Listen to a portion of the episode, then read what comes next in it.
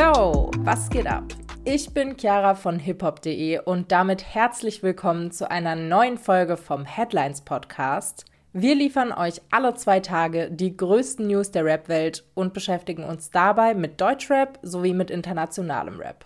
Heute ist Freitag, der 8. September. Wir sprechen über das nun endlich feststehende Release-Datum von Drakes neuem Album und über den abgelehnten Deal von Tory Lanez. Natürlich geht es auch um den Gerichtsprozess zwischen Bushido und Arafat Abu Chaka. Außerdem gibt es ordentlich Beef im Deutschrap-Kosmos und damit starten wir auch direkt.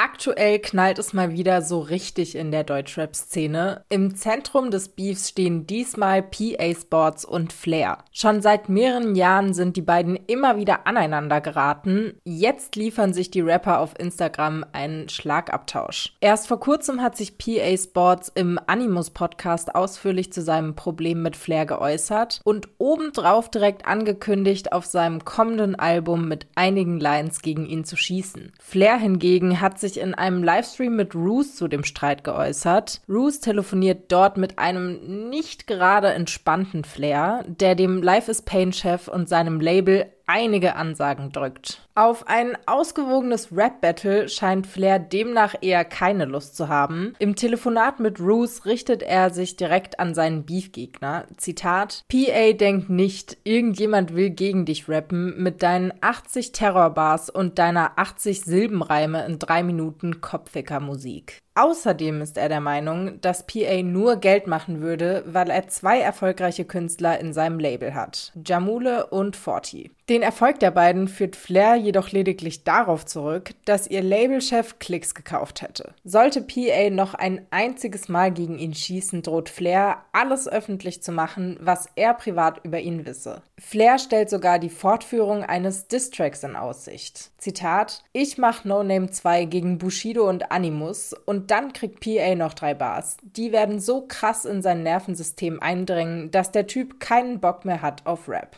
Soweit zur Ansage von Flair. In einer Story geht PA Sports dann kleinteilig auf die genannten Punkte vom Maskulin-Chef ein und dementiert diese. Darauf folgen weitere, teils auch beleidigende Instagram-Stories auf beiden Seiten. Außerdem stellt Flair dem Life is Pain-Chef, den er zwischendurch noch als Zitat Müllhaufen bezeichnet, ein Ultimatum. Wenn PA sich trauen würde, ihm seine Zitat tollen Sprüche innerhalb der nächsten 24 Stunden ins Gesicht zu sagen, würde Flair in Zukunft leise sein. Von diesem Angebot hält PA Sports allerdings nicht viel. Zitat: Diese Filme macht man nicht im Internet, schreibt er als Reaktion Reaktion darauf in seiner eigenen Insta-Story. Flair wiederum liegt in seiner Story eine Sprachnachricht, in der PA Signing 40 allen Anschein nach homosexuelle Fantasien ausspricht. Dabei stellt PA Sports in Frage, wieso Flizzy sich über die geleakte Sprachnachricht von 40 lustig machen würde, wenn er selbst noch vor ein paar Wochen auf der Reeperbahn, Zitat, auf LGBTQ gemacht habe.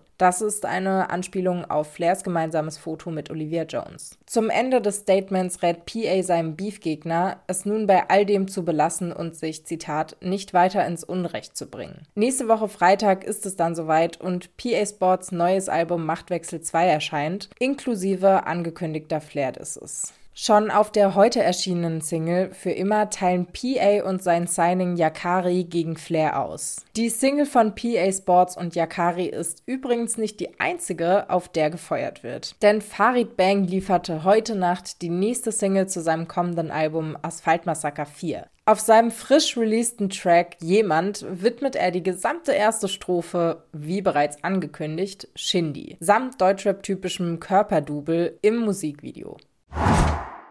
Jetzt geht es weiter mit einer News über Shirin David, denn sie ist nicht nur Rapperin, Unternehmerin und Jurorin der diesjährigen Staffel The Voice of Germany, sondern jetzt auch die Gewinnerin des Ehrenpreises des Marketingclubs Berlin. Am 25. September wird Shirin für ihre unternehmerische Arbeit zur Marketingpersönlichkeit des Jahres gekürt. Kleiner Funfact am Rande, damit tritt die Rapperin in die Fußstapfen von niemandem Geringeres als Klaus Wowereit, dem ehemaligen Bürgermeister von Berlin. Der gewann den Preis im letzten Jahr. Übrigens scheint Shirin David mit ihren Businesses ganz weit vorne zu liegen. Die Jury des Marketingclubs Berlin hat wohl einstimmig für die Rapperin gewotet. In der Pressemitteilung erklären sie, dass Shirin als Zitat Multitalent in vielen Zitat Kategorien und Medien erfolgreich sei. Außerdem schreibt der Marketingverein, dass sie jungen Frauen durch ihre Arbeit eine starke Stimme verleihe und ein Zitat Vorbild für Millionen von Fans sei.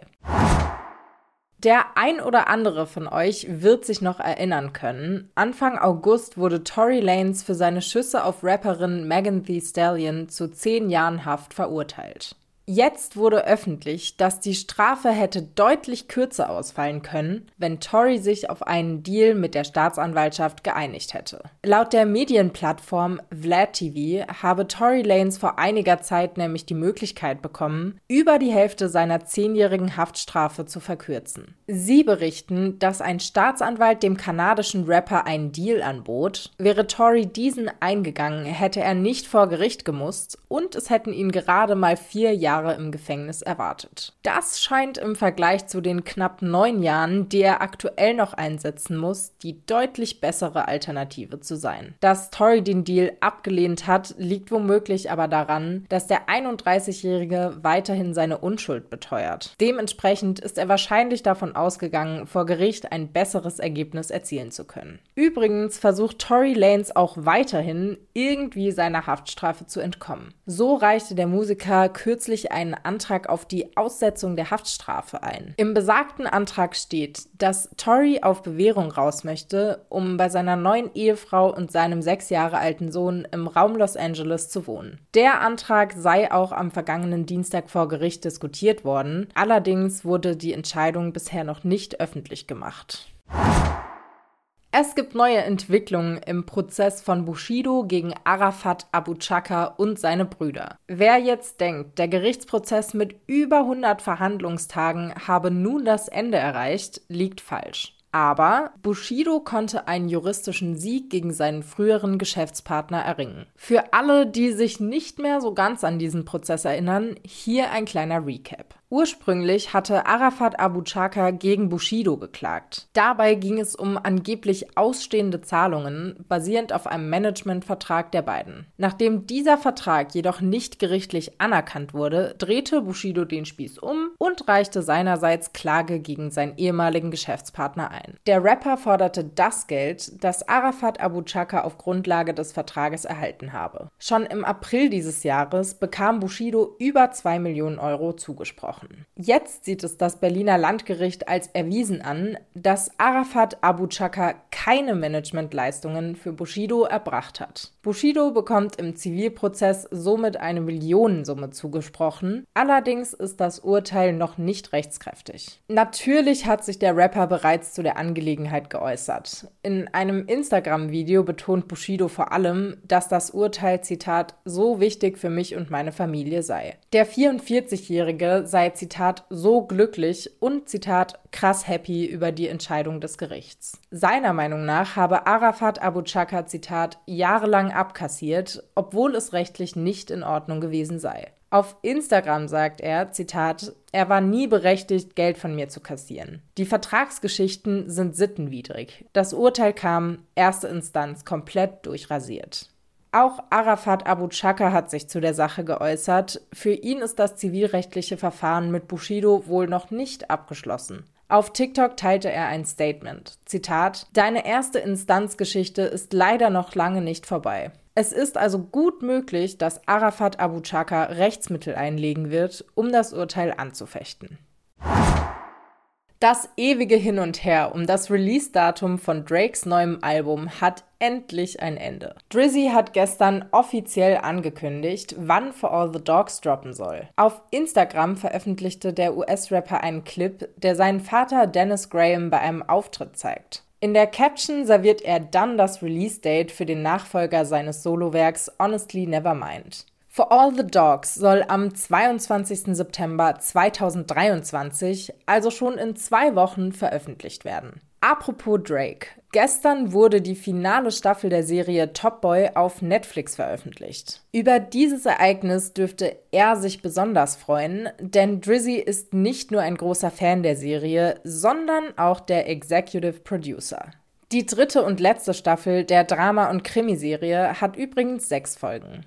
Und für alle, die gar nicht wissen, wovon die Serie handelt, hier ein kurzer Einblick. Die britische Serie spielt in der fiktiven Wohnsiedlung Summer House im Londoner Stadtbezirk Hackney. Dabei geht es um die beiden Drogendealer Duchesne und Sully, die immer wieder mit brutalen Gangs, der Polizei und Revierkämpfen sowie Familiendramen konfrontiert werden. Und das war's auch schon für heute. Mehr Rap News findet ihr auf unserer Website und auf unseren Social Media Accounts. Den Link findet ihr wie immer in den Show Notes. Wir melden uns dann am Montag mit neuen Updates, freuen uns natürlich, wenn ihr wieder reinhört und wünschen euch damit ein schönes Wochenende.